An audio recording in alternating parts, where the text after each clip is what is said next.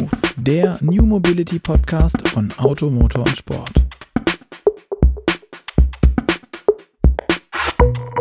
Hallo und herzlich willkommen zu Move, dem New Mobility Podcast von Auto, Motor und Sport. Mein Name ist Luca Leicht und auch heute wieder an meiner digitalen Seite hoste diesen Podcast der sehr geschätzte Kollege und Leiter der Online-Redaktion Gerd Stegmeier. Hallo Gerd, schön, dass du wieder dabei bist. Servus Luca. Ja, ich freue mich auch, natürlich, wie immer. Und ähm, wir sprechen ja hier immer munter über Batterietechnik, künstliche Intelligenz, Software, Ladekonzepte und manchmal auch über die Energieversorgung von Elektroautos. Ähm, und heute, glaube ich, hast du uns einen Gast eingeladen, der womöglich über all diese Themen auf einmal sprechen kann. Sein Name ist Florian Lüft und er arbeitet für Envision Digital. Envision ist ein chinesisches Unternehmen. Envision Digital sitzt aber in Singapur und Florian ist uns heute aus München zugeschaltet. Und äh, auch spannend, ähm, Envision Digital ist nicht nur so, wie wir jetzt vielleicht despektierlich sagen würden, eine Softwarebude, sondern hat nebenbei auch noch ein Formel E-Team. Und wie das jetzt alles zusammenpasst, äh, würde ich sagen, darf uns der Florian in einem hoffentlich und sicherlich sehr spannenden Gespräch erklären. Deshalb sage ich Hallo Florian und schön, dass du da bist. Servus Gerd, Servus Luca, vielen Dank für die Einladung. Äh, ich freue mich wirklich, äh, dass wir, wie viel Zeit habt ihr mitgebracht bei den ganzen Themen? Du hast die Bühne ja gerade schon gesetzt, also drei Stunden, glaube ich, oder wie auch immer. Nee, Quatsch. Ähm, schauen wir mal, wie wir das zusammenbringen. Aber natürlich freue ich mich mit euch, äh, einfach mal diese ganzen Themen, die ja ähm, auf den ersten Blick für viele Betrachter irgendwie nicht miteinander verbunden sind, äh, irgendwie mal so zu sortieren, dass wir einfach vielleicht die Zusammenhänge sehen und auch die eine oder andere Anekdote aus dem doch äh, Konzern mit vielen verschiedenen Säulen irgendwie zusammenbringen. Absolut gern. Ähm, Florian, ich habe jetzt äh, gelesen, ich habe ein bisschen recherchiert vorher. Die Envision Group, also das, was über euch allem steht, der chinesische Mutterkonzern, wenn man so will, ähm, der hat irgendwie 7000 Mitarbeiter, ist weltweit an einem guten Dutzend Standorten. Ähm, kannst du vielleicht trotzdem kurz mal umreißen, was da dahinter steckt? Weil Envision Digital, wo du jetzt arbeitest, ist ja im Prinzip nur eine dieser fünf Säulen, wenn ich es richtig weiß. Genau, also es ist im Endeffekt eine der fünf Säulen, die die Envision Group, so heißt äh, der Mutterkonzern, letzten Endes ausmachen. Also um ein bisschen auszuholen und gleichzeitig äh, vielleicht auch noch erträglich äh, für die Hörer zu halten. Wir haben ein Segment, das ist Envision Energy, ist weltweit Nummer fünf im Bereich Windturbinen. Ist auch so ein bisschen, sagen wir mal, der Ursprung des gesamten Konzerns. Um diese Windturbinen im Endeffekt betreiben zu können, war Software nötig. Diese Software mhm. äh, ist im Endeffekt dieses äh, schon manchmal auch im Markt gebräuchliche NOS, unser äh, Energy Operating System, also eine Software, die künstliche Intelligenz und das Internet der Dinge im Endeffekt zusammenbringt. Äh, das ist eben die zweite Säule, wo ich dazugehöre, also sprich die Envision Digital, das Herz dieser Säule.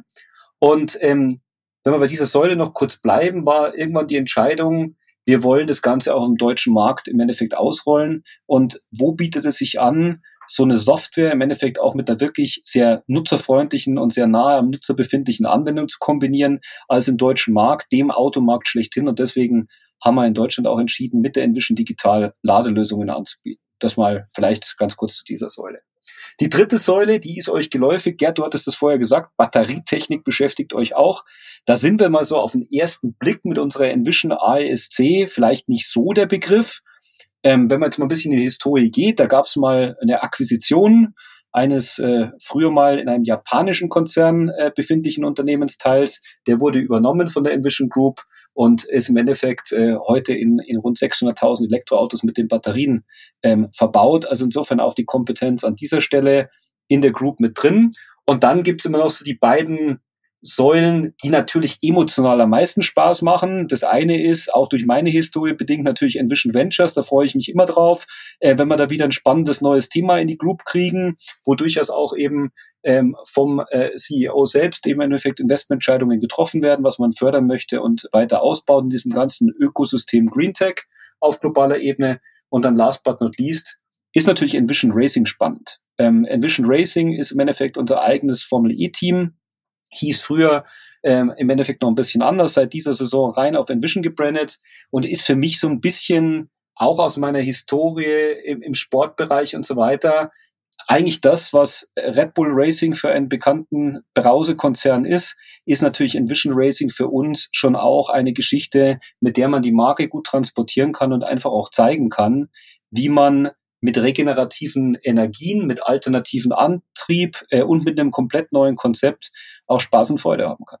Cool. Das klingt alles ähm, tatsächlich äh, super spannend. Ähm, ich würde gleich mal auf dieses äh, Formel E Racing ähm, eingehen. Ist ja bei Motorsportfreunden ähm, gar nicht mal so beliebt, die Formel E, also so Hardcore ähm, Petrolheads ähm, würden eher sagen, echter Motorsport macht Krach und verbrennt irgendwas. Ähm, wie ist es denn bei dir persönlich? Wie hast du dich denn dem Thema angenähert? Ähm, warst du immer schon äh, so elektrisch, ökologisch unterwegs oder gibt es eine andere Geschichte? Ja, da erwischt du natürlich jetzt einen Punkt, wo ich schon sagen muss, ich mache eigentlich auch gerade so meine persönliche Transformation so ein bisschen durch. Also ich bin in der Tat mal durch einen, durch einen guten Freund, äh, Andy, falls du das hörst, ja, äh, muss man an der Stelle nochmal sagen, saß ich in diesem ersten Tesla Roadster mal mit drin äh, für eine Fahrt. Das fand ich ganz lustig, wenn dann so gerade in München, ja, da ist er irgendwie mit so einem Porsche fällst du da nicht groß auf, ja, dann lässt mit so einem Tesla Roadster mal so ein Porsche an der Ampel stehen, das war schon ganz lustig, aber irgendwie hat's mich doch nicht so gepackt. Ich fand es so, das war so wie Autoscooter fahren, ja mal ganz lustig, aber brauche ich nicht jeden Tag. Und ähm, als ich jetzt im Endeffekt zu diesem Thema Envision Digital dazugekommen bin, war ich schon auch noch so einer derer, die eben gesagt haben, bitte äh, möglichst nochmal äh, einen B vor dem Turbo und äh, möglichst viele PS und habe da echt auch mal einen Spaß damit gehabt. Aber ich muss wirklich sagen, wenn man sich dann ein bisschen damit beschäftigt, wenn man dann auch sieht, wie die Technologie im Endeffekt Fortschritte macht, was auch die deutsche Automobilindustrie, muss man ja auch mal sagen, vor drei, vier Jahren haben wir alle gesagt, ey, die Jungs, die sind, die sind platt, die kriegen nichts mehr hin. Und wenn ich jetzt heute sehe, welche großen Schritte gemacht werden, was im Endeffekt in einem Volkswagen-Konzern äh, äh, passiert an, an großen Themen, wie viel Modellreihen rausgekommen sind und was nicht zuletzt auch das Auto, das ich jetzt äh, mittlerweile fahre, im Endeffekt in der Lage ist zu leisten, muss ich echt sagen, macht Spaß. Und ich habe für mich eben den Weg gefunden. Elektromobilität macht Spaß. Also mir macht es wirklich Spaß. Und äh, ich muss auch sagen, diese ganzen Vorbehalte, die ich hatte, ja, wie ist das denn mit Reichweite und wie lade ich denn das Teil und überhaupt und sowieso, hat sich eigentlich alles erledigt. Also ich möchte es nicht mehr hergeben, muss ich ganz ehrlich sagen. Was fährst du denn? Jetzt hast du so ja, viel erzählt, dass du so, begeistert bist. Ja, das ist natürlich jetzt der Punkt. Also ähm, äh, Grüße nach Ingolstadt. Ich fahre seit äh, wirklich 20 Jahren äh, vier Ringe und äh, hatte die glückliche Situation, äh, dass das Designteam äh, in Ingolstadt ein wirklich ganz, ganz schönes Auto gebaut hat. Ähm, Im letzten Jahr, das glaube ich auch die Freunde in Zuffenhausen hier und da mal ein bisschen vor Neid erblassen lässt. Und ich hatte die Chance, eben einen der ersten in München zu kriegen. Ich fahre einen äh, e-tron GT. Ja, okay, der ist schon ziemlich cool, muss ich, muss ich ähm, neidvoll zugestehen. ähm, ja, ich kann es nicht anders. Ich, ich, ich hatte mal äh, mit, bei einem Testwagen die Gelegenheit, ein bisschen damit zu fahren und ich war, das war ja, das ist, das ist schön. Wobei Taycan-Fahren auch schön ist. Aber ich komme jetzt zu beiden nicht tatsächlich so oft. Ähm, aber nochmal zu dir. Ich habe gesehen, dass ähm, du sagst, du bist eigentlich ein Petrolhead, ein klassischer. Ich habe gesehen, dass mittlerweile bei, bei meinem LinkedIn-Stalking, was glaube ich zu jedem Podcast mittlerweile dazugehört bei mir, ähm, dass du dir groß auf die Fahnen schreibst, die Themen IoT, E-Mobility, Klimawandelbekämpfung. Was für mich so gar nicht in diese ganze Geschichte reinpasst, war E-Commerce. Das Ding so nach Berliner Startup, das können wir in Deutschland ja ganz toll, E-Commerce irgendwie. Das ist das einzige, echt, die echte Startup-Welt gefühlt, die wir so mhm. richtig drauf haben. Zumindest sagt man das. Ähm, mhm. Wieso braucht Envision Digital das und wie passt das in den Klimawandel stoppen Gedanken rein? Das passt da gar nicht mit rein, muss man ganz ehrlich sagen. Es passt von der Historie auf den zweiten Blick sehr gut mit rein, weil letzten Endes, was ich habe im E-Commerce gemacht, ich habe einmal ein Unternehmen mal in grauer Vorzeit im Fußballumfeld aufgebaut, ähm, das ist so mein erster Berührungspunkt damit gewesen und habe die Jahre danach vor allem Software äh, im Endeffekt äh, gerade von internationalen Unternehmen in Deutschland verkauft und, und Softwareunternehmen in Deutschland aufgebaut, die eben Add-on-Software für den klassischen Online-Händler äh, im Endeffekt ähm, äh, mhm. äh, ja hergestellt haben. Und mit dieser Software, äh, sagen wir mal Historie, hat man natürlich doch auf den zweiten Blick, da passt das E-Commerce dann wieder mit rein zu diesem Thema NOS und AIoT-Software. Es ist natürlich auf den ersten Blick, hat es mit äh, Klimawandel bekämpfen etc. gar nichts zu tun. Auf den zweiten Blick hilft es mir eben schon zu abstrahieren, wie können wir mit den Softwareprodukten äh, eben gut vorwärts kommen, wo sind die Use Cases, die wir gerade auch unseren Firmenkunden mit anbieten können und dann natürlich äh, eben zu diesem Thema Klimawandel bekämpfen, muss ich auch sagen, ähm, was mir gefällt, was ich jetzt die letzten beiden Jahre, die ich jetzt äh, ja mit hier an Bord sein darf, schon auch realisiert habe, was mir oft gefehlt hat in der Vergangenheit ist, dass das Thema Ökologie im Endeffekt als wirklich nachweislich sinnvolles Thema zu wenig mit Ökonomie verbunden wurde. Und ich sehe jetzt natürlich mhm. schon die Möglichkeiten mit so einer Software, mit einer damit verbundenen Möglichkeit, Energie effizienter zu nutzen, Energie äh, im Endeffekt anders, im Endeffekt auch vorherzusagen, wo wird sie produziert, wie viel werde ich haben, etc. Dass mhm. das natürlich genau diese beiden Dinge zusammenbringt. Und das ist das, was es für mich wirklich spannend und greifbar macht. Davor hatte ich da oftmals so ein bisschen, gebe ich auch zu, Berührungsängste im Punkto zu, ist das zu idealistisch gedacht? Mir fehlten diese konkreten mhm. Anwendungsfälle und Verstehe, da muss ich sagen, fühle ich mich mittlerweile wohl. Und noch so ein Spannungsfeld, wir haben es jetzt ja auch schon, schon zwei, dreimal anklingen lassen, ist ja auch das Thema Klimaschutz nochmal und dann der Motorsport.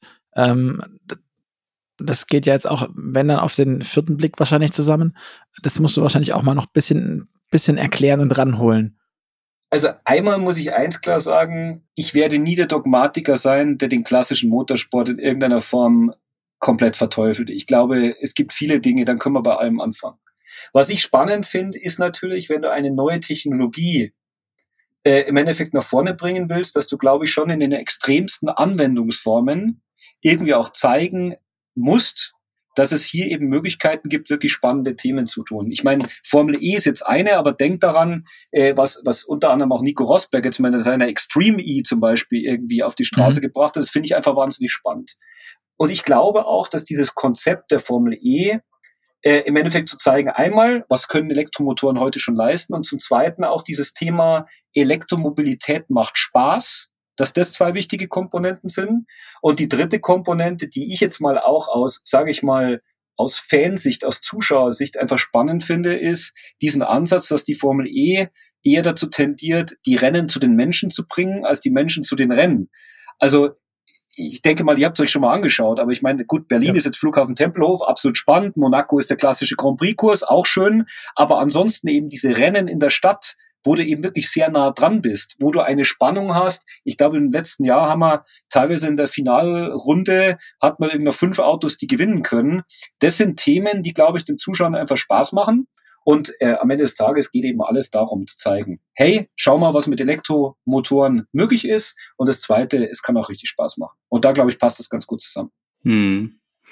Ähm, wenn wir jetzt mal gerade so im aktuellen Diskurs ein bisschen gucken, dann ist ja China nicht gerade als äh, bei uns als Klimaschützer Nummer eins bekannt. Ähm, trotzdem, ihr seid ein Green Tech Unternehmen im Kern chinesisch oder in der Gruppe. Ähm, wie kommt es, dass jetzt gerade dort und das schon seit äh, 2007 ein Unternehmen mit mit solchen Zielen so stark wachsen kann?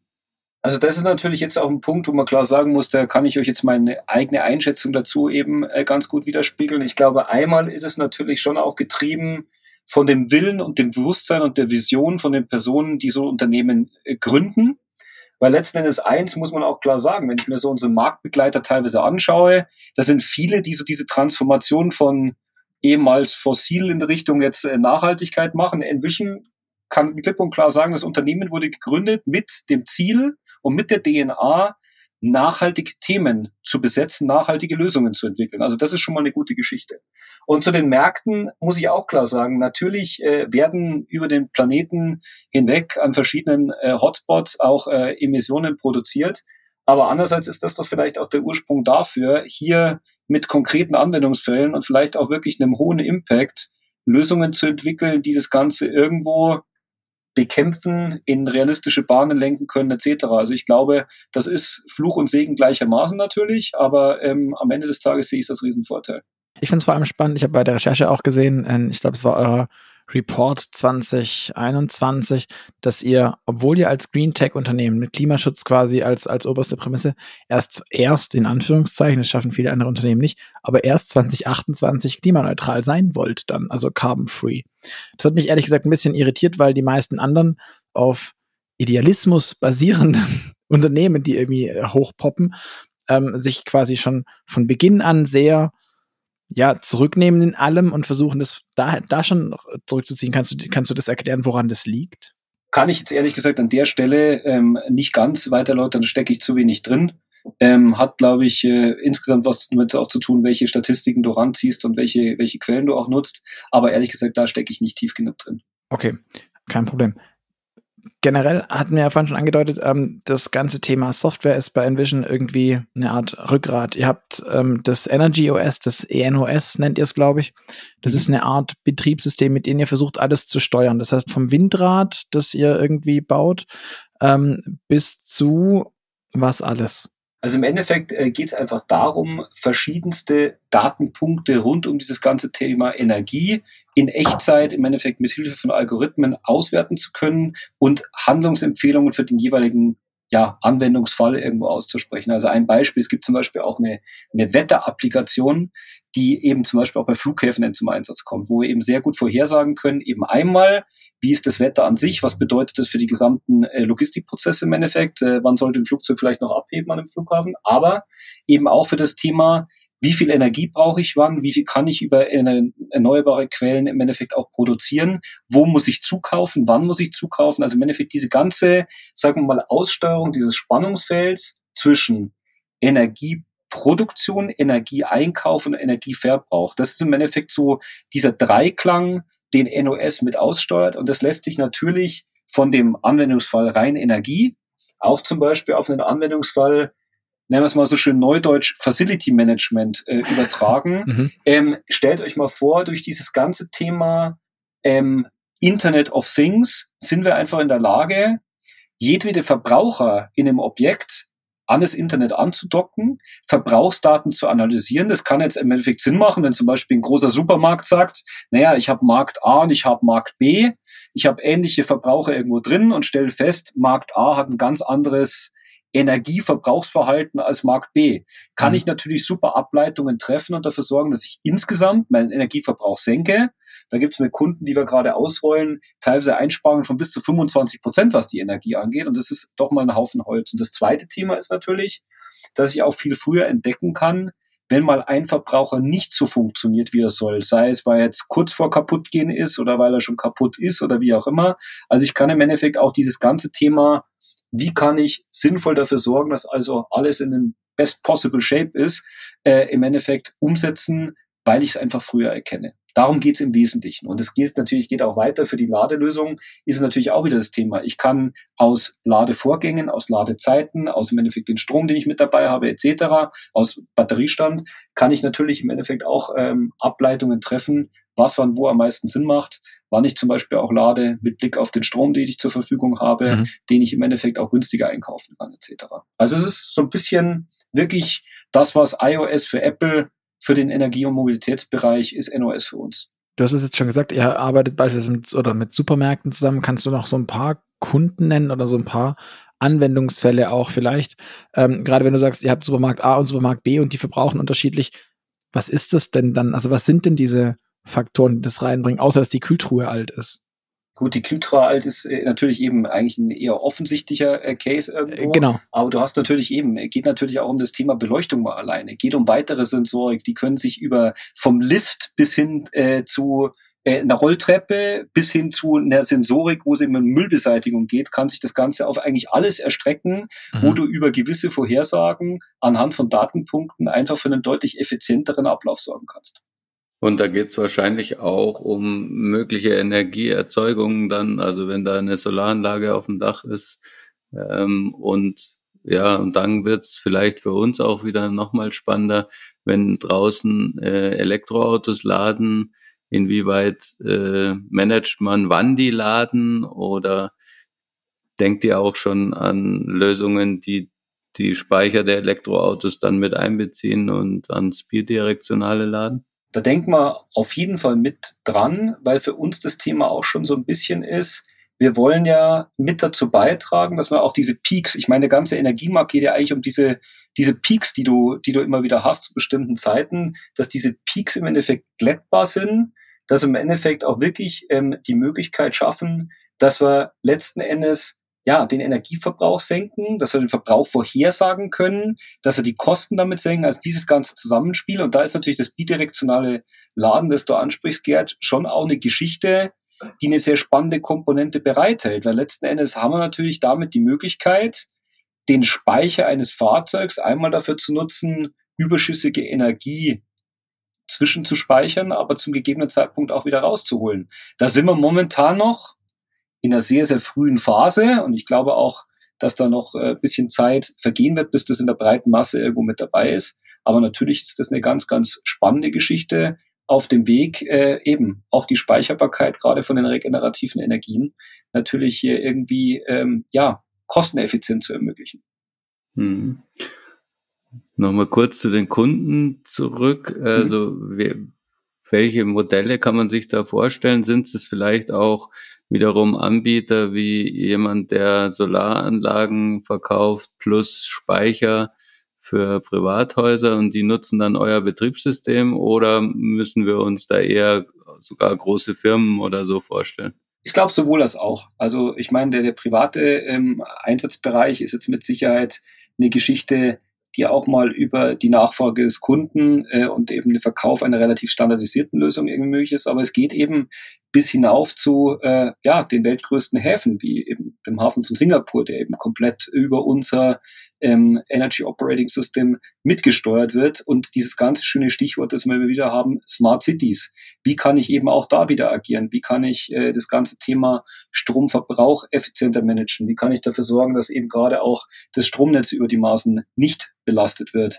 Wie kann ich eben dafür sorgen, dass ich diese ganzen verschiedenen Quellen optimal aufeinander austariere, dass ich eben einfach auch eine Vorhersage habe, wie viel Energie bin ich zum Beispiel in der Lage, selbst zu produzieren, wie viele werde ich auf Basis meines normalen äh, Nutzungsverhaltens äh, zu einem bestimmten Zeitpunkt am nächsten Tag brauchen, wo habe ich eine Überdeckung, wo habe ich eine Unterdeckung. Also diese ganzen Themen, die eigentlich wahnsinnig komplex sind und die eben auch eine Verarbeitung und Interpretation in Echtzeit erfordern, das sind natürlich die Themen, die ich mit einer ja, sehr skalierbaren Softwarelösung wunderbar spielen kann. Mhm. Kannst du ähm, ein Potenzial, ein Einsparpotenzial nennen, wenn es jetzt um so große äh, Energieabnehmer geht wie den Hafen von Singapur? Wenn ihr, also das ist ja dann, in, selbst wenn es relative Quoten sind, die überschaubar sind, natürlich große absolute Mengen, aber die Quote würde mich natürlich schon äh, sehr interessieren ist äh, in dem speziellen Fall jetzt ein bisschen schwierig. Ich kann dir sagen, eben eine große Retail-Kette, mit der wir jetzt gerade äh, eben im globalen Rollout sind, da sind es wirklich auch bei so einem Headquarter in einem Land sind es wirklich 25 Prozent der Energie, die im Endeffekt einsp äh, einsparbar sind. Und wenn du das hochrechnest, ist das schon wirklich auch eine ordentliche Geschichte. Und denke jetzt nochmal ja. eine Stufe weiter. Ich finde halt auch sehr spannend, wenn man diese ganze Thematik, wir sprechen ja viel immer über auch die Dezentralisierung äh, von der, von der ganzen Stromproduktion etc. Da finde ich halt schon auch spannend. Wie kann ich vielleicht, ich versuche gerade das Bild zu finden. Ich meine, äh, wir haben gerade vorher im Vorgespräch äh, festgestellt, dass wir gar nicht so weit äh, auseinander wohnen. Aber jetzt nimm mal diese Hofläden, die da zwischen unseren beiden Städten, Orten irgendwie so sind. Das ist ja auch so dieses lokal produzieren, lokal abnehmen. Und ich glaube, dass da auch wahnsinnig viele Möglichkeiten bestehen, wenn man eben wie so lokal, regionale Communities irgendwo wieder äh, zusammenbastelt, wo man eben sagt, vielleicht kriegen wir damit einmal eben diese Dezentralisierung besser gemanagt, da brauchen wir Software dazu, aber damit kriegen wir auch das Kostenthema in den Griff. Weil ich meine, wenn wir momentan nach draußen schauen, was so Energiekosten über die ganzen ähm, Netzgebühren und tralala, was da alles so passiert, äh, naja, da gibt es mit Sicherheit auch Optimierungsbedarf. Ja, und da sind 25 Prozent ja schon ganz angenehm, wenn man sich sparen kann. Ähm, wir haben vorher schon mal kurz angesprochen und du hast es gesagt, ähm, ihr habt in den vergangenen elf Jahren 600.000 E-Auto-Batterien in den Markt gebracht. Ähm, ich muss jetzt natürlich mal dumm fragen, in welchen Modellen sitzen die? Was ist das für eine Batterietechnologie und seid ihr in dem Feld noch aktiv? Kommt da irgendwann was Neues quasi oder eine neue tolle Batterietechnologie? Also ich äh, bin jetzt natürlich äh, hier als Vertreter von Envision Digital und nicht von den Kollegen von der AESC, aber ähm, ich denke, es ist ein offenes Geheimnis, äh, dass äh, die Batterie ähm, Division, die hier integriert wurde, ähm, die ehemalige Batterie-Division von Nissan ist. Also insofern äh, ist, glaube ich, die, die Ableitung äh, nicht so schwer, in welchen Fahrzeugen Stand heute ja. diese Batterien verbaut sind. Dann, äh, ich meine, Luca hat vorher gesagt, äh, das LinkedIn-Stalking, ich würde einfach mal sagen, die LinkedIn-Recherche, mit wem ihr denn da heute so sprecht, okay. äh, äh, hat, hat, hast du ja, hast du ja gemacht. Da werdet ihr auch äh, in puncto Envision natürlich ein paar Announcements gefunden haben und mit Sicherheit auf ein paar News gestoßen sein, äh, die wir äh, vor ein paar Monaten rausgehauen haben.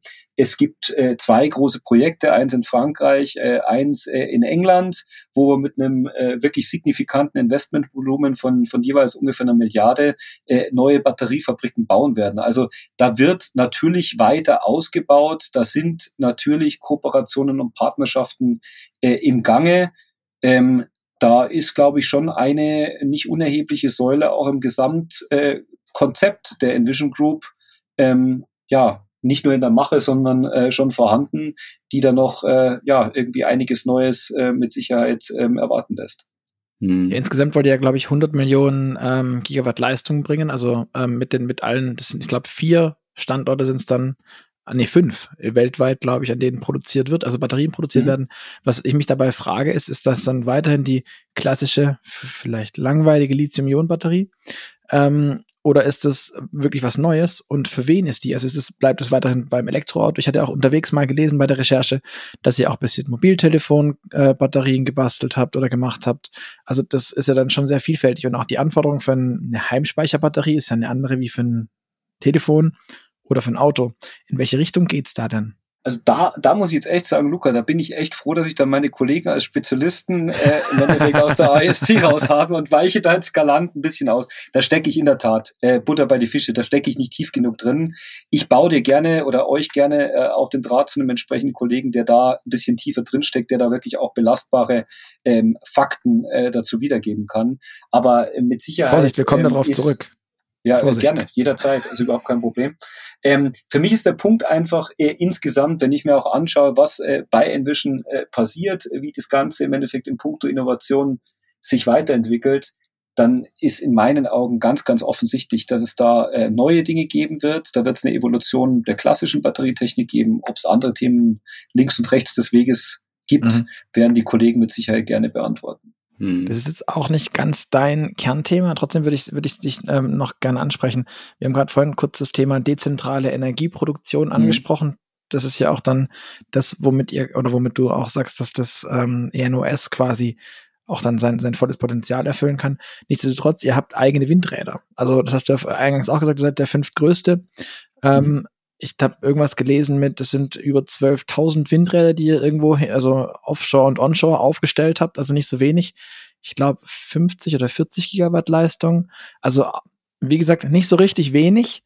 Ähm, wenn ihr das parallel macht und gleichzeitig sagst, aber eigentlich ist es dezentrale, ähm, ist, ist der Key. Wie geht das zusammen? Oder, oder plant ihr dann auch mittelfristig, dass, dass doch diese Windräder in die Vorgärten kommen? Äh, also ich glaube, das, das wirst du nicht hinkriegen. Ich meine, wir sehen ja auch momentan, äh, macht ja auch keinen Sinn. Ähm, aber du siehst ja momentan auch äh, wirklich alleine die Diskussion über irgendwie eine 10H-Regel und so weiter, was da äh, ja, aber das ist Bayern, passiert. das ist bei euch Bayern. Das ist, Natürlich, das ist äh, im Endeffekt die logische Fortsetzung der ganzen Thematik, die wir im Wahlkampf schon hatten, immer ein bisschen anders als der Rest, ähm, mit allen Vor- und Nachteilen. Äh, aber ich glaube, also das passt insofern schon zusammen. Ich meine, äh, die, die Windradgeschichte, die Envision Energy ist natürlich eben eigenständiges Unternehmen etc. Ich spreche natürlich, wenn ich jetzt von der Dezentralisierung spreche, natürlich gerade auch von diesem ganzen Thema PV, von mhm. dem ganzen Fortschritt, den wir da im Endeffekt auch sehen. Und da, da muss man ja schon auch sagen, das ist ja auch, glaube ich, die Erwartungshaltung, die wir nach dem Wahlkampf, nach den Wahlprogrammen, teilweise auch von Parteien, wo es davor nicht so drin stand, irgendwo erwarten konnte, dass wir jetzt mit dieser neuen Regierung, ähm, egal in welcher Konstellation die dann sich jetzt final gefunden hat, davon ausgehen können, dass eben dieses Thema massiv ausgebaut wird. Wir mhm. sehen jetzt auch schon die ersten äh, Gesetzesgeschichten, die entstanden sind, sei es jetzt Bürogebäude, sei es jetzt auch äh, privat, was da alles so vorwärts geht. Also wir sind jetzt definitiv die nächsten Jahre an dem Punkt, dass Deutschland ähm, so ein bisschen diese Vorreiterrolle bei dieser Energiewende definitiv in Europa irgendwie spielen wird. Ähm, ob man das jetzt gut findet oder nicht. Also ich glaube, es ist jetzt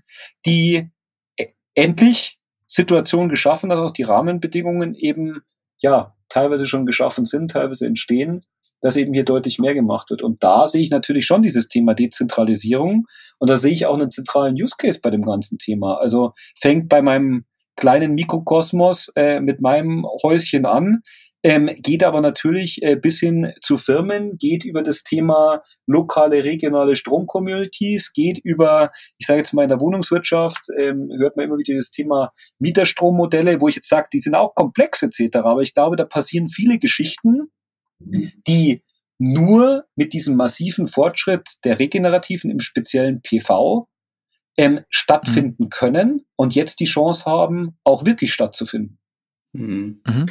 Und äh, wenn man sich das so anguckt, ähm, dadurch, dass ihr so viele Säulen habt, also ich stelle es mir jetzt idealerweise so vor, ähm, dass ihr zwischen den einzelnen Unternehmensbereichen auch gut vernetzt seid. Äh, wenn ich es recht erinnere, ist ja der Nissan Leaf ähm, einer der äh, Elektroautos, die, die schon irgendwie zumindest eine gewisse Vorbereitung fürs bidirektionale Laden haben und dann stellt man sich so vor, dass das vielleicht aus eurem Unternehmen bei der Entwicklung neuer Batterien auch darauf geachtet wird, wie die dann sich später mal verhalten, wenn sie denn dann mal als Smart Grid Element irgendwo angestöpselt werden, wie sie dann äh, damit umgehen, dass sie öfters be- und entladen werden. Kann man sich das so vorstellen oder sind eure Unternehmenssäulen doch zu weit getrennt? Ich glaube, da hast du schon eine ganz äh, vernünftige Vorstellungskraft, dass man das erwarten könnte. Mhm. um, um weiter im Wagenkonjunktiv zu bleiben. Das, das, ja. Ich möchte nichts bestreiten. Wie, wie war das? Äh, wir, wir dementieren nicht, aber wir bestätigen auch nicht. Ja. Aber natürlich sind das die, also ich glaube, Innovation beschäftigt einen in diesem, in diesem Segment auf jeden Fall. Und ich glaube, wir hören ja doch, äh, das finde ich wirklich erfreulich. Ja. Es passiert ja sehr, sehr viel momentan und äh, es sind ja wirklich sehr, sehr viele innovative Stories, Technologien, Methodik, äh, Software, Anwendungsfälle. Also es passiert wirklich richtig viel.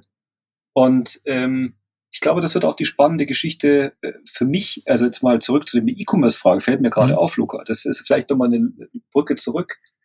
Als ich in dieser ganzen E-Commerce-Branche durchgestartet bin, da war Amazon irgendwie sowas Mini und äh, von Alibaba hat noch gar keiner geredet und auch ansonsten Onlinehandel, ja, mei, das war halt mal, wenn es nicht anders ging, dann hast du halt, wenn du cool warst, hast du halt mal irgendwie was online bestellt.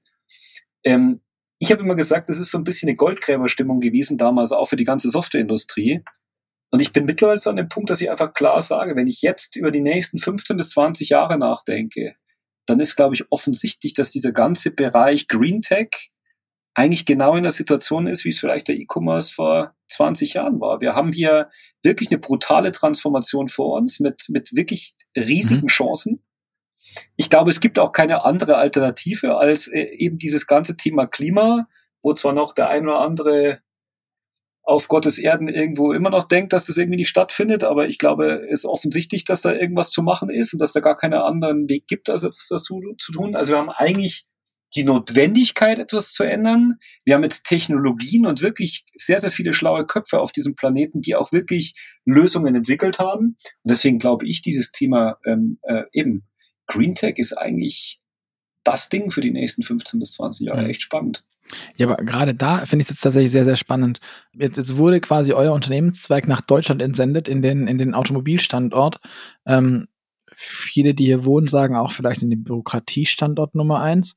Ähm, wie erklärst du denn in einer voll digitalisierten Welt wie in Singapur, wo euer Headquarter sitzt von äh, Envision Digital, ähm, dass bei uns das Ladesäulenbauen so funktioniert, wie es funktioniert, dass bei uns die Ladeinfrastrukturaufbau so funktioniert, wie sie funktioniert, mit Papier, mit Behörden, mit mit Vorgängen, Prozessen, die weder abgekürzt werden können noch sonst irgendwas. Ähm, hat man sich da nicht eigentlich ein ziemlich hartes, fieses Pflaster ausgesucht, um, um zu sagen, wir probieren das mal, oder ist es einfach der Prüfstein, wenn wir es dahin kriegen, kriegen wir es überall hin? Also ist, das können wir jetzt eben so sagen. Wer es, wer es in Deutschland schafft, sowas irgendwie hinzukriegen, der, der kriegt es überall ganz gut hin. Aber wenn halt nicht, ist auch Käse. Ähm, ja, wobei ich glaube, wenn du es dann jetzt versuchen würdest, mit dem internationalen Team hinzukriegen, dass die Gegebenheiten im Markt nicht kennt, dann, dann glaube ich, ist die Gefahr äh, sehr hoch, dass du relativ schnell äh, auch wieder mhm. den Rückwärtsgang an, einlegst. Äh, ich glaube, man muss letzten Endes den Kollegen das Ganze zu erklären, da stößt du schon immer wieder an Grenzen. Ich meine, allein unsere ja, rund 900 Verteilnetzbetreiber, denen zu erklären, was das bedeutet. Da mal zu sagen, hey, pass auf, der Kunde will unbedingt die 22 kW haben, da brauchen wir jetzt noch eine Genehmigung für. Da musst du schon mit Engelszungen teilweise erklären, warum das so ist, wie es ist.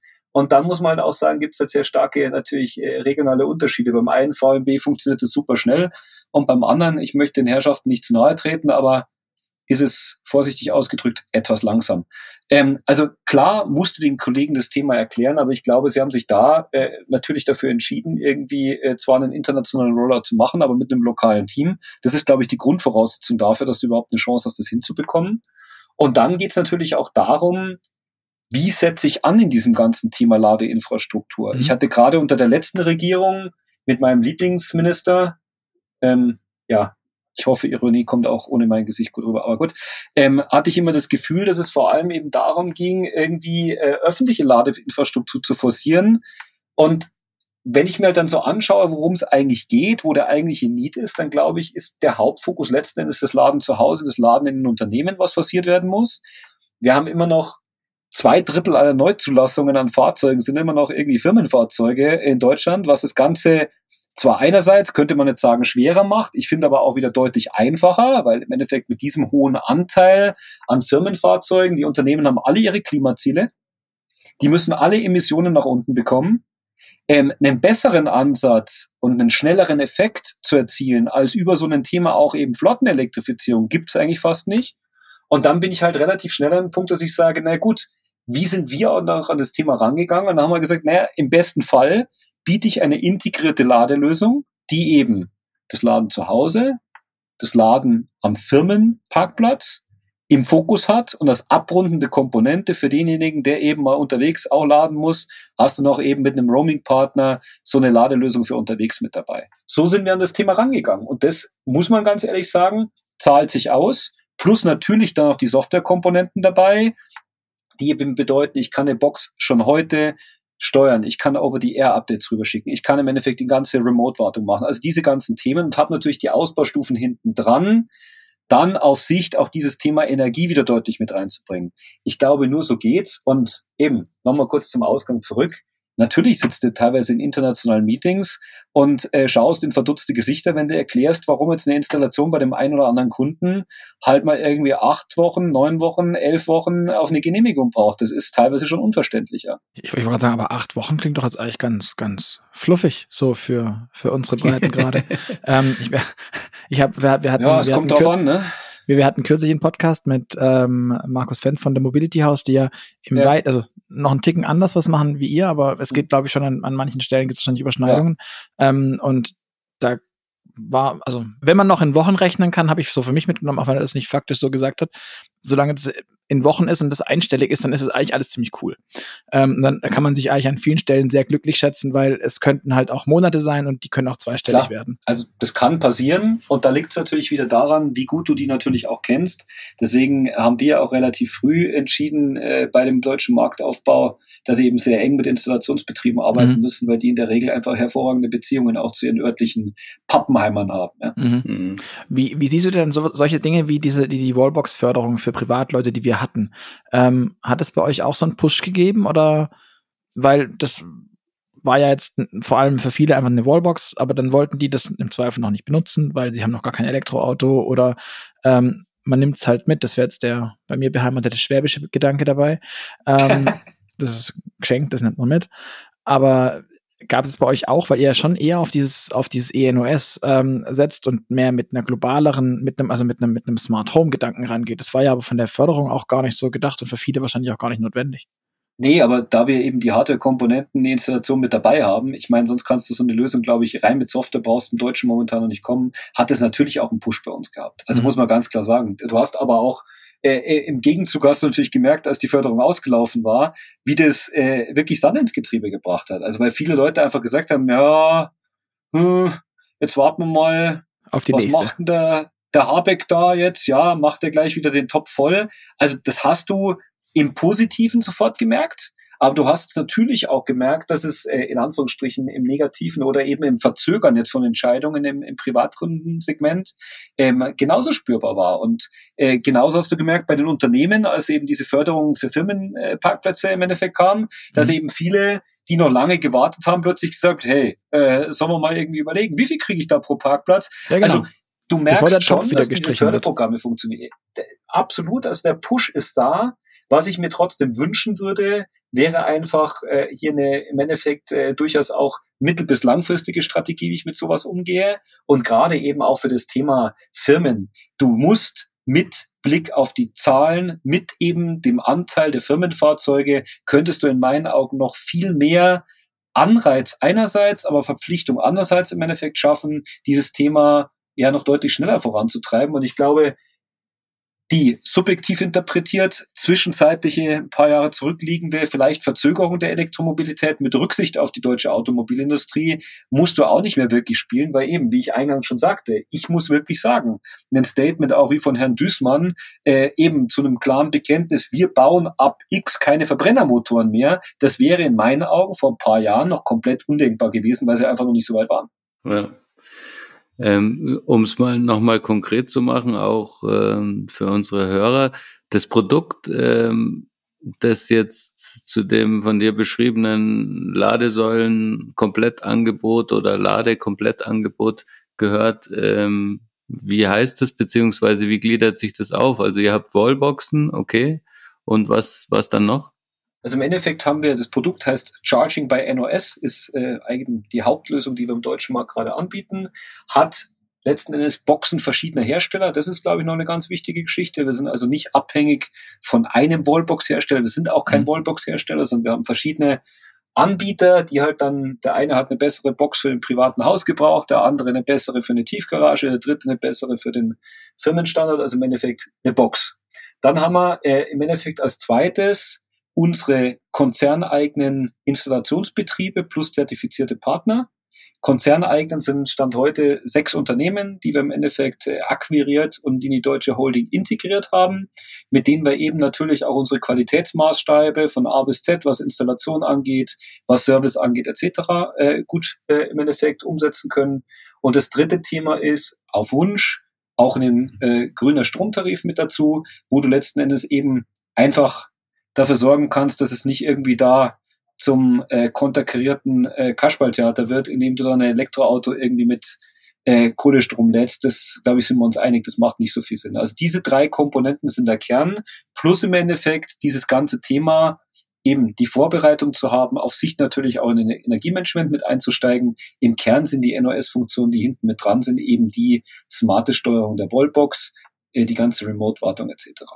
Aber das heißt, ein MSP-Tarif habt ihr jetzt nicht. Also als Mobility Service Provider äh, stellt ihr explizit nicht auf. Das heißt, ich kann immer nur zu Hause mit euch laden, obwohl das doch für, äh, für mich jetzt wäre das der, der logischste Schluss zu sagen, ihr macht es mit, ihr kauft euch noch irgendein White Label, MSP dazu oder was auch immer und bietet es mit an, dann würde das doch eigentlich das total abrunden. Warum macht ihr das nicht? Haben wir, haben wir mit dabei. Also Luca, also den haben wir mit dabei. Ja, ja, klar. Also das, ich habe jetzt gerade mal über die Lösung zu Hause gesprochen. Okay, okay, verstanden. Auch für okay. Firmen letztendlich möglich ist. Bei den Firmen ist natürlich äh, noch eine essentielle Komponente, dass du dich auch mit diesem äh, Thema Lastmanagement äh, natürlich beschäftigst und eben mhm. natürlich auch, äh, sagen wir mal, die Ausrüstung von gewissen Firmengebäuden mit PV etc.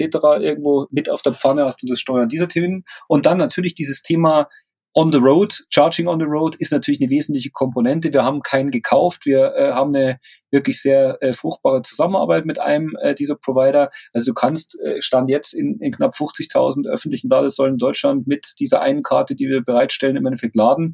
In Europa sind es, glaube ich, 200.000. Also insofern, unser Anspruch ist schon, das Ganze so einfach wie möglich zu machen, indem du im Endeffekt mit einem Vertrag eigentlich deine ganze Lade-Experience, sage ich mal, bespielen kannst. Welcher Partner ist das, mit dem ihr da arbeitet? Das ist im Endeffekt einer der gängigen Partner, die am Markt unterwegs sind. Und das ist, aber ihr macht es und das verkauft ihr und es ist so offiziell, dass ihr das machen könnt, aber so inoffiziell, dass ihr den Namen nicht nennen könnt. Ich meine, ich, ich äh, beschreibe es immer gerne als eine Komponente unseres, äh, unserer Lösung. Okay. Das heißt, wir wissen jetzt nicht, ob das die ENBW ist, Plugsurfing, Maingau und wie sie Nein, alle die heißen. ENBW, aber die ENBW ist es nicht. Ähm, auch nee, die hat mehr Ladepunkte. Ähm, die hat mehr Ladepunkte. Nein. Alles was vielleicht noch ganz spannend ist, ist natürlich dieses Thema, sage ich mal, für Firmen, ja, weil da hast du natürlich noch das Thema, äh, wie gestalte ich eine Abrechnung von so Ladesessions und da haben wir, glaube ich, eben äh, gerade im Firmenumfeld eine ganz smarte Geschichte gebaut, die eben halt einfach auch die Automatisierung von diesen ganzen Themen beinhaltet. Weil da haben wir schon festgestellt, da war es teilweise schon gar nicht so ganz einfach, wenn du dann wieder private Auslage, dann musst du wieder Reisekostenabrechnung machen und so. Das hört man auch sehr, sehr, sehr häufig. Ähm, wo du gerade automatisieren sagst, ähm, bei mhm. der Recherche eines meiner meiner Highlights, glaube ich, war, ähm, euer Konzern macht ja auch viel so IoT-Kram. Also irgendwie auch hängt das so ein mhm. bisschen bei euch. Ähm, ihr seid aber nicht zufällig für diesen fancy Roboter zuständig, der automatisiert ähm, ein, ein Tesla lädt. Für alle, die es nicht gesehen haben da draußen, dieses, wie heißt der, wie heißt der? Emoji heißt der. Emoji. Ein, ein kleines weißes Gerät, das auf den ersten Blick super klein aussieht und dann steht es hinter dem Model 3, dann denkt man, okay, so klein ist das gar nicht mehr. Das ist so breit wie das Model 3 selbst und so hoch wie die Koffer der Kofferraumdeckel und ich würde sagen so 60 bis 80 Zentimeter tief. Hat so einen kleinen Roboterarm, das dann, der dann automatisch an Bällen, die vor ihm ausgerollt werden, ähm, vorbei im Kreis drumherum zu dem Model 3 fährt und dann seinen Ladearm in das Model 3 ähm, schiebt und dann lädt alles von alleine, alles automatisiert, alles IoT-basiert. Ähm, ist super chinesisch irgendwie, diese, diese, dieser Ansatz oder japanisch auch. Vor allem, weil am Ende eine Katze drauf sitzt und dann fährt sie weg und die Katze schnurrt da drauf sitzend. Ähm, wie, wie viel ist da auch euer Job dran? Also eben, du hast gerade so ganz gut charakterisiert, dass das eher ein internationaler Case ist. Ich sehe das. weil, weil, weil bei uns weniger Bälle auf der Straße rumliegen, die durch das, durch das Video rollen, oder? Äh, bei uns sind es vielleicht nicht die Bälle, bei uns sind andere Unwägbarkeiten auf den Straßen, ja. Ähm, aber es ist natürlich, ich meine, viel Innovation passiert natürlich bei uns international und ich finde den, den Case an sich natürlich super spannend. Äh, auch gerade, ich glaube, du musst hier ein bisschen anders denken von den klassischen Use Cases. Es kann jetzt eine große Tiefgarage sein, es kann gerade auch im Bereich, sage ich mal, Mietwagenflotten etc. könnte das ganz spannend werden. Ähm, aber es ist natürlich ein Case, der jetzt gerade äh, R&D bei uns im Endeffekt äh, ganz groß äh, von oben nach unten geht und der ist natürlich vor allem von international getrieben, wobei aus dem Nähkästchen geplaudert, da gibt es durchaus äh, die Leute eben, die wie du äh, das Thema mal sehen und äh, eben entweder aus Begeisterung für Innovation und mit etwas ähm, Lächeln im Gesicht im Punkto Katze, die drauf sitzt, ähm, darüber äh, sprechen, aber eben gibt es auch die, die durchaus in, in einem Business-Meeting sagen, boah, das finden wir interessant, wann geht es denn so weit, dass wir das wirklich im Endeffekt einsetzen können? Ja, mein, mein erster Gedanke, weil ich das sah, wenn ich eine Software habe, die das Teil da autonom hinfahren lassen kann. Warum fährt das Teil dahin und das Auto nicht dorthin? Das war mein erster Gedanke. Das, warum mache ich den Akku clever, wenn ich das Auto clever machen kann? Aber ihr baut halt keine Autos, vielleicht liegt es auch daran. Vielleicht liegt es auch, vielleicht liegt's auch daran, ja. Ähm, nö, also. Ja, ich denke, am Ende des Tages, also die letzten, sage ich mal, 50 Zentimeter ähm, sind ja auch in der Tat schwer vorstellbar mit dem Auto. Ja. Also wie exakt ähm, triffst du mit Rangieren den Stecker, selbst wenn das der, der autonom fahrende Roboter macht. Ähm, das könnte mit so einem Ärmchen dann einfacher sein. Ähm, ich meine, könnte das Bild bemähen, äh, bemühen vom Garten her. Der, der Aufsitzmäher ist für die Ecken auch nicht so gut wie ein Mähroboter. Also insofern. ähm. Ja, okay, guter Punkt, guter Punkt. Ja, das stimmt. Wir haben ja ähm, jetzt viel über das Thema Elektromobilität gesprochen, auch mit dir und ähm, über die Autos. Wie siehst denn du ähm, haben wir vorhin auch schon kurz angedeutet, das ganze Thema bidirektionales Laden. Ähm, mit den Wallboxen habt ihr jetzt auch viele Wallboxen verkauft. Ich nehme an, da war keine bidirektionale darunter, oder? Nee, stand heute einfach noch nicht, weil ich meine, ich vergleiche das so ein bisschen wie äh, irgendwie in den 2000 Da waren die Leute teilweise stolz, wenn sie irgendwie einen HD-Fernseher hatten. Dummerweise gab es noch keine Inhalte für HD, also geil, wenn du so einen Fernseher hast. Also ich glaube, wir sprechen halt momentan so ein bisschen über die normalen Evolutionsstufen, äh, einfach auch in, im, im Technologiebereich. Jetzt haben wir mal die, die so ein bisschen, ja, wenn wir über Mobilfunk sprechen, dann sind es halt die Nokias der, der grauen Vorzeit irgendwie, die wir irgendwo so haben. Ähm, man muss natürlich aber auch sagen, es gibt jetzt schon auch aktuellen Unterschied zwischen der sogenannten dummen Box, die nicht wirklich connected ist und so weiter, und der, die schon mal wirklich auch in der Lage ist, ein bisschen mehr zu können das bidirektional, glaube ich, wird die nächste Generation sein, die natürlich auf Sicht kommt, wo wir viele Punkte sehen, die ähm, ja hochspannend sind, weil sie eben einfach verschiedenste Möglichkeiten wieder ja unterstützen, wie eben auch ganz das ganze Thema, wie kann ich eben die Dezentralisierung von Energieproduktion, wie kann ich mit meiner PV, wie kann ich im Endeffekt mit diesem ganzen Thema noch besser arbeiten, äh, irgendwie äh, die Use Cases haben. Aber ich glaube, das kommt jetzt schon schön langsam. Wir haben natürlich damit auch Berührungen. Ich meine, VW ähm, ist an vielen Dingen dran. Ja. Also das wird die nächste Stufe, die kommen wird. Da gibt es, glaube ich, kein Vertun. Ich glaube nur auch, momentan haben wir noch die wirklich Herausforderung, eben diesen, diesen eingeschlagenen Weg, an dem es, glaube ich, keine Diskussion mehr gibt in Richtung Elektromobilität, aber so zum Erfolg zu führen, dass eben die Leute wirklich im Mainstream auch sagen, das ist eine Alternative, diese Reichweitenangst ist weg, ich kann im Endeffekt laden. Und parallel dazu werden eben wieder Early Adopter mäßig natürlich diese Themen jetzt entstehen wie bidirektional etc. Das wird äh, mit dem Preispunkt zusammenhängen. Ich meine, so ein bidirektionaler Charger heute ist jetzt nicht so ganz äh, günstig. Ja, Dann überhaupt induktives nicht. Laden ist der nächste Trend, der kommt. Ne? Also, und ich glaube, das sind so Dinge, die ist eigentlich ganz normale Gang der Dinge. Jetzt haben wir mal die Stufe eins und dann zünden wir Stufe zwei und drei und vielleicht eben, wenn wir irgendwann gar nicht mehr irgendwo Aber wie sieht denn dann deine, deine Erwartung aus? Also ab wann können wir denn mit bidirektionalem Laden ähm, rechnen, dass es nicht mehr der HD-Fernseher im Jahr 2000 ist? Also dass das nicht mehr dieses, äh, ja, das gibt's, das wurde auf der CES vorgestellt und super krass, was man technisch machen kann, wenn man richtig dicken äh, Stapel Geld auf den Tisch legt. Ähm, welchen Zeitrahmen glaubst du, dass wir da, dass wir da rechnen können? Also ich denke mal, die nächsten drei bis fünf Jahre wird hier sehr viel passieren. Okay.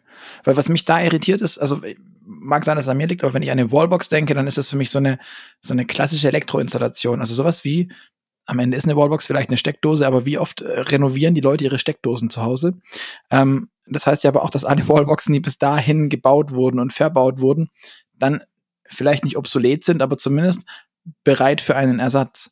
Ähm, tut persönlich in der Seele ein bisschen weh, wenn ich ganz ehrlich bin, weil das ja wahnsinnig viel Elektroschrott bedeutet, der dadurch produziert wird, weil man das noch nicht fertig gemacht hat. Zumal, wenn man auch auf VW guckt, sagen die ganz klar, ähm, BIDI-Laden wird ähm, DC werden und nicht AC.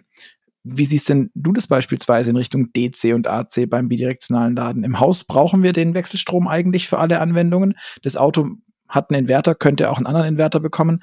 Was glaubst du, wie wird, das, wie wird sich das gestalten? Also das ist eine also spannende Geschichte ist auf jeden Fall. Ich sehe es momentan eigentlich immer noch so, ähm, dass wir letzten Endes Wege finden werden, auch wenn wir eine Box austauschen müssen, solange wir nicht komplett den Standard verändern, dann hätte man natürlich die wunderbare Gelegenheit, auch Boxen 2 zu verwerten, wo ich jetzt kein großes Ding drin sehe. Das sehen wir heute schon teilweise. Das ist eine Box, die heute vielleicht schon ein bisschen so outdated ist oder wo Komponenten nicht mehr so ganz auf der Höhe sind. Gibt ja auch ehemals wirklich absolut führende Boxenhersteller, die ein Backend-Problem haben, wo du dann einfach sagst, naja gut, äh, solange die Grundinstallation natürlich zusammenpasst, das muss natürlich äh, Mhm. gewährleistet sein, habe ich die Chance, die Box auszutauschen und ich kann die wunderbar in einem Zweitmarkt äh, verwerten, egal ob dieser Zweitmarkt jetzt Deutschland oder angrenzendes Ausland sind. Also ich glaube, von dem Thema Elektroschrott sind wir da schon noch entfernt, aber gleichzeitig Mhm. bedarf es natürlich hier auch Überlegungen, dass es eben nicht dazu kommt. Und Mhm. bei der Frage AC und DC? Ja, das ist halt so eine grundsätzliche Geschichte. Ähm, Ich halte es schon für schwierig, letzten Endes, wenn wir jetzt die ganzen Leute motivieren, äh, durchaus auch nicht unerheblich Geld in die Hand zu nehmen, weil so eine Installation, mal ganz ehrlich, wenn du nicht die ganz banalen Voraussetzungen hast, dann weißt du, warum es die Elektroautoförderung gibt, ja, weil dann hast du natürlich einen Teil dieser Mhm. Kohle, die du da sparst, in die Installation deiner, deiner Ladeinfrastruktur gepackt. Und ich, ich, deswegen glaube ich auch, lass uns mal das eine machen, äh, ohne schon das andere zu fahren, weil ich kann mir jetzt nicht vorstellen, dass dann jeder irgendwie nochmal anpackt und irgendwie nochmal ganz anders komplett auf der grünen Wiese beginnt. Da brauchst du schon gute Gründe, ne? Und dann muss der Gesamtkontext natürlich irgendwo stimmen. Also ich halte es für durchaus spannend, hier einen Komplett-Switch zu machen. Aber das heißt, du setzt dann da schon eher auf, den, auf die Idee, dass es, dass es AC ist. Weil mein, mein Gefühl ist halt, dass die Autohersteller sagen, ich möchte es nicht bezahlen, deswegen machen wir DC, das ist für uns technisch einfacher. Und natürlich die, die Autofahrer müssen nehmen, was sie kriegen. Und im Zweifel muss es halt eine verrückte Wallbox werden, die das kann. Aber ähm, da tue ich mich nämlich persönlich echt, echt schwer, da eine, eine, eine saubere Abschätzung auch zu treffen, was da auch total verrückt, was da fair ist ähm, für, für die Beteiligten. Also bin ich bei dir und ich glaube, dass da auch das Thema wieder sein wird. Ich glaube, wenn die Automobilindustrie dann sagen würde, sie subventioniert das Ganze, Mhm. dann könnte das wieder ein gangbarer Weg sein, wenn es den Kunden jetzt nicht mehr kostet. Aber ich bin schon gespannt, ob, wenn jetzt nicht eine gesamte Branche sagt, es gibt nur noch das und Kunde, sonst hast du ein Problem, ähm, dann glaube ich, wird das schon ein bisschen eine, eine, eine tricky Geschichte, weil da bin ich bei dir. Also mhm. halte ich nicht für ganz trivial. Mhm. Du hast dich ja jetzt ähm, vorher schon geoutet als ähm, Fan äh, von Autos und äh, fährst selber ein deutsches, bayerisches Auto. Ähm, aktuell sehen wir jetzt gerade im Elektroauto-Bereich. ja, das Nur stimmt, so als hier das Schwabe. Stimmt. Das stimmt. Das Unternehmen ist nichtsdestotrotz hier in Oberbayern beheimatet, äh, um das mal nochmal klar zu machen, Herr, Herr Schwabe. ähm, nee, aber dessen ungeachtet sehen wir aktuell auch gerade sehr, sehr viele äh, vielversprechende, würde ich schon sagen, Elektroautos aus China, ähm, Heimat äh, deiner Konzernmutter quasi. Ähm, wie schätzt du das ein? Glaubst du, ähm, da werden viele Hersteller aus China ähm, auch auf dem europäischen Markt landen und ähm, viele Autos verkaufen können? Oder was denkst du darüber? Also ich glaube, es ist ein bisschen Glaskugel. Ähm, wenn du mich vor fünf Jahren gefragt hättest, ob die deutschen Automobilhersteller eine Chance haben, so aufzuholen, wie sie jetzt aufgeholt haben, dann hätte ich wahrscheinlich auch gesagt, glaube ich nicht so wirklich. Wenn mhm. ich mir das heute anschaue, was sie geschafft haben, dann muss ich echt sagen, Respekt. Ich glaube, dass schon viele neue Hersteller entstehen werden, aber ich glaube auch, dass viele neue Hersteller wieder gehen werden. Weil einfach letzten Endes, ich glaube, eine, eine Automobilmarke nachhaltig erfolgreich aufzubauen, bedarf einfach brutal viel. Und das ist eben, das ist nicht zuletzt dieses Thema Marke. Das ist natürlich das Thema Technologie. Das ist das Thema Verlässlichkeit und, und Glaube eines Kunden in diese Verlässlichkeit. Es sind schon wahnsinnig viele Geschichten, die es braucht. Und ich glaube, das ist schon, schon durchaus äh, nicht so ganz ohne. Also du wirst immer wieder geile Konzepte sehen. Du wirst, ähm, also ich muss auch persönlich sagen, ähm, habt ihr euch sicher auch schon intensiv angeschaut, aber wenn ich mir jetzt gerade nichts mit, mit Asien zu tun, aber wenn ich mir jetzt im Endeffekt diesen Fisker Ocean anschaue, muss ich sagen, finde ich auch spannend per se, ja. Oder wenn ich mir anschaue, was da jetzt mit Lucid passiert oder, oder sowas. Ich finde das alles ja. super spannend. Ich glaube, die Nagelprobe wird sein, wie viele Kunden kriegst du für das Ganze begeistert und was passiert, wenn dir einen, einen Audi, einen VW, einen BMW, einen äh, wie heißen sie jetzt? Mercedes-Benz-Gruppe heißen sie mittlerweile, glaube ich, oder? Group AG, ähm, Mercedes-Benz ja, Group AG, äh, MBAG nicht, oder MBGAG oder so. Nicht, dass ich noch von der Brandabteilung ist auf da, also Mercedes-Benz Group AG. Ähm, ich meine, wenn die dann ein Modell daneben stellen mit den Markenwerten, die sie einfach per se haben, mit diesem ganzen Trust etc., dann glaube ich, wird es halt umso schwerer, außer eben die Leute wollen dermaßen Individualisten sein, dass sie eben sagen, hey, ich bin one of the few. Äh, und dann kommt aber irgendwann auch wieder das Thema, was mache ich denn, wenn ich ein Service-Thema habe? Äh, wo fahre ich dann hin und so weiter? Also mhm. ich glaube, diese Facette, neue Automobilmarken erstmal bauen, etablieren und dann eben noch äh, in, in Volumen irgendwie umzusetzen, das ist schon nicht ganz so ganz einfach. Also ich bin da, also ich finde Innovation immer geil. Ich finde es mega spannend, was da alles passiert. Gleichwohl, ich glaube, das wird schon echt ganz schön schwer, da in breiter Masse eben viele Hersteller zu sehen, die eben wirklich diese Etablierung dann schaffen. Das heißt, so einen neuen Kia und einen neuen Hyundai siehst du nicht. Also, ich muss mal ganz ehrlich sagen, ich finde spannend, was genau die beiden genannten mit ihren aktuellen Modellen jetzt gerade rausgehauen haben. Auch das, also das finde ich sehr spannend. Finde ich total geil. Also ich muss wirklich sagen, dieser Ionic 5, ja, den, den, wenn du auf der Straße siehst, da haut sie echt erstmal einen Schalter raus. Das ist wirklich, äh, muss man ganz ehrlich sagen, muss man mögen, aber für mich ist das eine Design-Ikone. Ich finde den mega. Ja. Ähm, eben, es wird auch mit Sicherheit, also gibt ja spannende Konzerne in China, die durchaus auch große Beteiligungen an anderen Konzernen haben. Ein Konzern hat man gerade vom Namen genannt, den gehört ja noch eine andere Marke, die jetzt auf rein elektrisch geht. Also da ist schon spannend zu sehen, dass manche es natürlich auch geschafft haben, mit vielleicht dem Einkauf von Assets eine gewisse, ja, sagen wir mal, äh, Marktpräsenz zu basteln. Ohne das wird es, glaube ich, echt, wird nicht so ganz einfach, weil so ein, so ein Weg wie Tesla, die letzten Endes die Branche mit bereitet haben. Das muss man ihnen ja auch neidlos irgendwie zuerkennen. Ich glaube, Elektromobilität mhm. wäre nicht da, wo sie ist, wenn nicht Herr Musk da irgendwann mal mit eingestiegen wäre und das ganze Ding äh, einfach mal, äh, ja, ohne Rücksicht auf Verluste nach vorne gepusht hätte. Ich glaube, ganz einfach ist es nicht. Mhm. Ja, ähm, auch spannende Einschätzung, äh, fast schon ein bisschen persönlich. Persönlich so ein Stichwort. Ähm, ich glaube, wir sind ja schon eine ganze Zeit unterwegs jetzt äh, und am Schluss unseres Podcasts ähm, stellt Luca immer eine Runde persönlicher Fragen, beziehungsweise vor allem Alternativfragen A oder B. Aber das erklärt er dir am besten selber. Ähm, genau. Und dann musst du dieses Spielchen mit uns spielen. Gerne. Darfst, darfst. Ähm, genau, du kriegst quasi das, das, das, das für oder das wieder, für das du dich gerne entscheiden darfst. Und wenn es einen sinnvollen Grund oder eine Anekdote gibt, ähm, lass uns die gerne wissen. Ähm, bist du mehr der Typ Streaming-Dienst oder CD und Schallplatte? Ich habe so eine Befürchtung. Ich bin, das ist echt spannend, es kommt aufs Thema an. Bei Sport bin ich der Typ Streaming-Dienst. Äh, bei Filmen, muss ich ganz ehrlich gestehen, bin ich eher noch so VHS. CD-Schallplatte, Klammer auf, außer Apple TV, Klammer zu. okay. Ähm, die Frage finde ich auch spannend, vor allem als äh, ehemaliger Petrolhead. Ferrari oder Tesla? Ferrari. Also doch. Ähm, Apple ja. oder Google?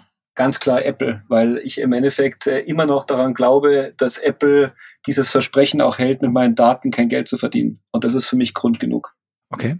Ähm, Loft in der Stadt oder alles Bauernhaus auf dem Land?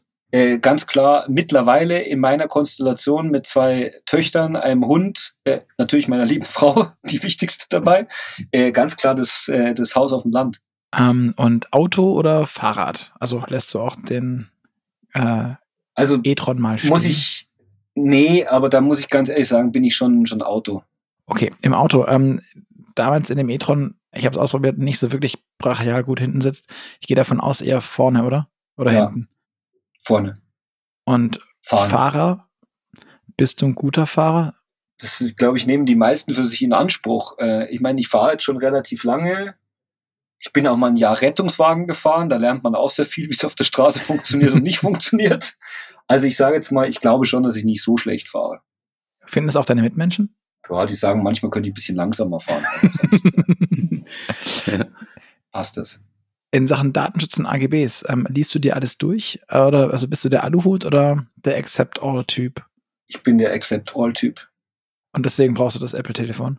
Du, ich fühle mich einfach damit wohler. Also einmal bin ich ein Design-Fanatiker äh, und äh, zum Zweiten eben glaube ich denen einfach mehr, dass, äh, dass eben die Dinge, die sie da sogar in TV-Werbung letztens Jahr irgendwie nochmal rausgehauen haben, dass sie da auch nicht dran vorbeikommen. Frage zum Thema Adrenalingefälligkeit. Äh, Bist du der Typ Motorradfahrer oder eher äh, entspanntes Fliegenfischen? Ja, das ist jetzt eine Frage. Motorrad ist jetzt natürlich das falsche Beispiel, weil ich ähm, für mich entschieden habe, nicht Motorrad zu fahren, weil ich weiß, dass ich irgendwann wissen wollen würde, wie schnell die Maschine geht. Und das wäre für mich zu gefährlich. Trotzdem, ich bin schon Adrenalin-Junkie. Aber, aber dann Roller-Derby oder so. Die, ja, äh, oder eben mit den Rollerblades irgendwie brachialen Berg runter oder solche Geschichten. Das ist total ungefährlich. Ähm, ja, also auf jeden Fall ungefährlicher als mit 300 über die Autobahn, sag ich mal. Ähm, also bei Motorrad und Fliegenfischen würde ich Fliegenfischen gehen, ansonsten sage ich schon Adrenalin. Okay. Ähm, Star Wars oder Star Trek? Weder noch. Ich okay. muss ehrlich gestehen, da bist du, kriegst du mich gar nicht mit. Also 0,0. Also gar kein Science Fiction, obwohl du dich irgendwie Richtung Future Technologies und, und derlei Ding und, und lauter zukunftsgewandten ja. Themen. Okay. Ja. Kaffee oder Tee? Kaffee. Und zwar in rauen Mengen. Steak oder Falafel? Steak. Und Nachteule oder Lerche? Ähm, anerzogene Lerche, ähm, weil ich einfach die Erfahrung gemacht habe, dass es äh, sensationell ist, was du dann alles schaffen kannst, bevor der Wahnsinn losgeht äh, von meinem Biorhythmus eigentlich eher Nachteule, glaube ich. Aber die Transformation hat auch da ganz gut funktioniert. Alles klar, das war's auch schon.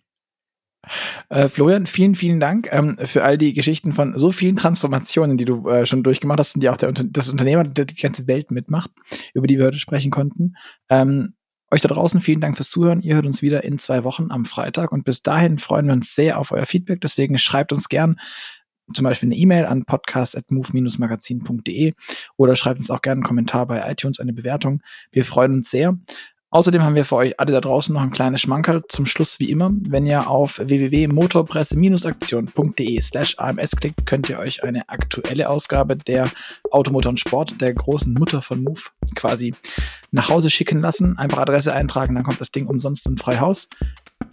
Ich sage euch beiden nochmal vielen Dank. Lieber Gerd, Florian, vielen Dank. Und an euch da draußen, tschüss, bis zum nächsten Mal. Danke euch. Ja, ich sage auch herzlichen Dank und ciao, ciao.